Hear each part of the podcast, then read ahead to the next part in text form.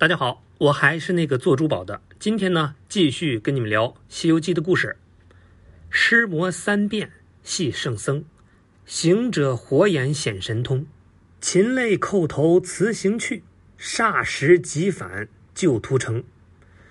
白骨精的名声着实不小，作为取经团队满编以后遇到的第一位妖怪，尽管他的法力一般，背景全无。却给取经团队造成了近乎团灭的打击。到底三打白骨精的过程中发生了什么事儿呢？师徒四人又都分别经历了怎样的心路历程呢？那今天呢，咱们就来聊一聊。其实这件事儿，师徒几个都有不同的想法。咱们先说悟空，自从跟随师傅以后，就没有再交过一个朋友。确切的说，是没有交过一个女妖精朋友。作为取经路上的安保负责人，他一会儿担心师傅被妖怪吃了，一会儿呢又担心师傅被妖怪睡了，烦死了，烦死了！没日没夜的是担惊受怕。关键呢，只要师傅闲了，就经常骂他：“什么没人比他更懂取经了？让悟空多学着点了。”每到这个时候。悟空就特别怀念在花果山快活的日子，当然，想归想，跑他是不敢的，毕竟，当年一巴掌就能让他五百年动弹不得。那另一方面，头上的紧箍也是一个不定时的炸弹。悟空不怕死，他是怕生不如死。这不，走着走着，师徒四人就到了白虎岭。那刚一坐下，悟空就觉得这个空气里。有让人不舒服的气味，可以说是山间妖气浓郁，林间百鸟惊飞。果然，趁悟空去摘桃，一个年轻貌美的女施主呢来了。这种山野老林里竟然有送外卖的，找你你信吗？哎，幸亏呢，悟空早有预备，给师兄弟三人画了个圈那就在纠缠的时候，悟空呢提前返回。火眼金睛这么一看，了解了，娘们可不像好人呐。一个不入流的妖怪而已，二话不说，一棍子下去结束战斗。可没想到，悟空呢是低估了妖怪，他用师姐大法是灵魂出窍，躲过了致命一击，然后呢又变成一个老太太。这他妈就是在侮辱孙悟空的智商啊！一棍子走你！第三次，又来了。这次呢，他变成了一个老大爷，连悟空的心里挑起了大指，好倔强啊！继续一棍子，走你！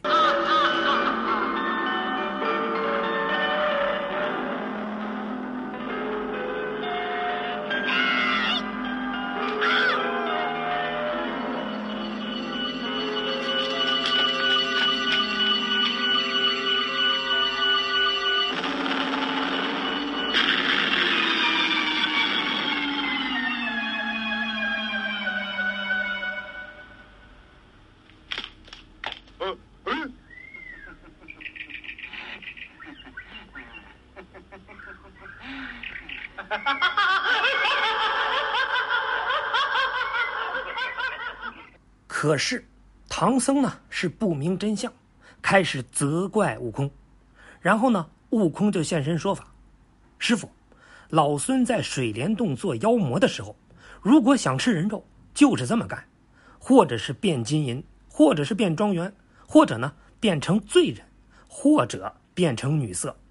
有那等痴心的爱上我，我就迷他到洞里，尽意随心，或蒸或煮受用，吃不了。”还要晒干了防天银呢。今天遇到的妖怪，这都是我当年玩剩下的。唐僧难以置信，他本以为身边这几个最多也就是长得丑，没想到口味还这么重，马上表情就充满了厌恶。他是越想越生气，越说越觉得悟空不能原谅。不仅唐僧被猪油蒙了心，连八戒也是煽风点火。这是师兄使的障眼法。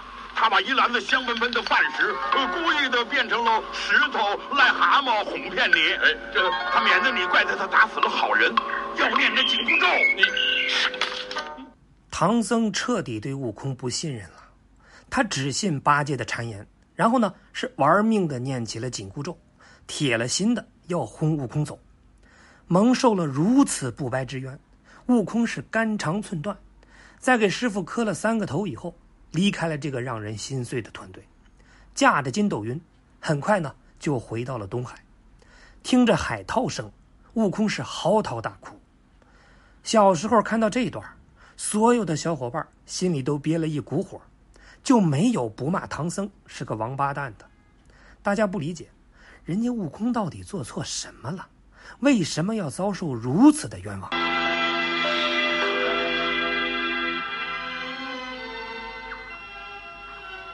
并非师父无情绝义，只因你连伤三命，佛祖怪罪，天理难容。我实难留你，师父，师父，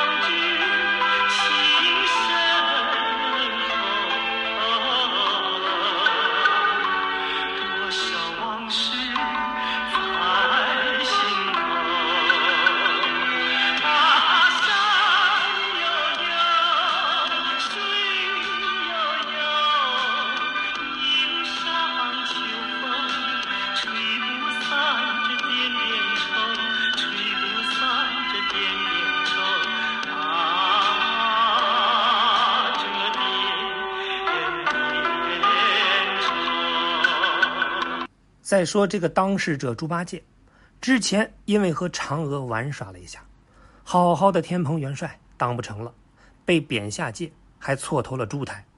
他一直恨自己为什么要喝高了呀？喝高了也没事儿，可为什么就管不住自己的手呢？还记得当时大舌狼藉的跟嫦娥仙子说：“哎呦喂，怎么玉帝摸的，我就摸不得？”结果全世界都知道了。有错就要认，挨打就要稳。谁告诉你是错头？天庭这么严谨的地方，能干出让你错头的事情吗？本以为自己余生就是一头混吃等死的猪，好在观音菩萨给了机会，条件就一个：想要翻身可以，必须要听话。可是，一路上，猴子就像吃了枪药一样，明里暗里呢都在整自己。八戒说担子太重，让他帮忙分一些。猴子马上翻脸说，他只负责安保，后勤如果敢出问题，就锤他。老朱真的不服气，想当年，弼马温算个屁呀，在天上连给自己提鞋的份儿都没有。可现在，猴子是真风光啊！老朱自己累死累活的干重活，凭什么出风头的事情都是他的呢？再说了，前不久。有几个菩萨搞的什么释凡心盛宴，一群绝色美女在眼前，一般人谁能顶得住？哎，猴子看出来，他就是不说，等着老朱出丑犯错误。那在老朱眼里，这哪里有点大师兄的样子啊？不是说好了我们是一家人吗？事前不提醒，事后狂嘲讽，这猴子就是太飘了。必须让他见识一下猪爷爷的厉害。在猴子打死第一个人的时候，村姑带的饭菜都变成了石头和癞蛤蟆。眼看师傅好像就要相信这是妖怪了，老朱赶紧上火，都是猴子搞的鬼。其实老朱当然知道那是妖怪，他就是想看猴子的哈哈笑。不过呢，也幸亏唐僧是个木头脑袋，竟然轻易就相信了老朱的话。看着猴子被紧箍咒折磨的是欲仙欲死，老猪那个美呀！等第二次老太太被打死，猴子说：“有一件事情求师傅。”老朱就知道，他想挽回局面，求师傅原谅。于是呢，趁机再煽风点火。师傅哎，他是要分您的行李，干脆您就给他几件吧。于是，气急败坏的师傅第二次念起了紧箍咒。这次老朱更爽了。然后呢，就是第三次，老大爷也被打死了。这回老朱知道，妖怪彻底死了，最后的机会来了。如果不再来一次，那就没机会了。而且，弄不好师傅还会以为前两次都是老朱冤枉他，没准还得被加一个爱搬弄是非的罪名。所以，此时不搞事，等待何时？老朱说：“师傅，您看。”虽然这是一具骷髅，但是我猴哥本事多大呀？他什么东西不会变呢？什么姿势不会有呢？你当和尚也这么多年了，你见过这种出家人吗？一天能杀三次生，这要是传出去，咱们这个取经团队还有没有脸？话呢就说这些，拍板的还是您，师傅，您看着办吧。果然，猴子呢？被赶走了。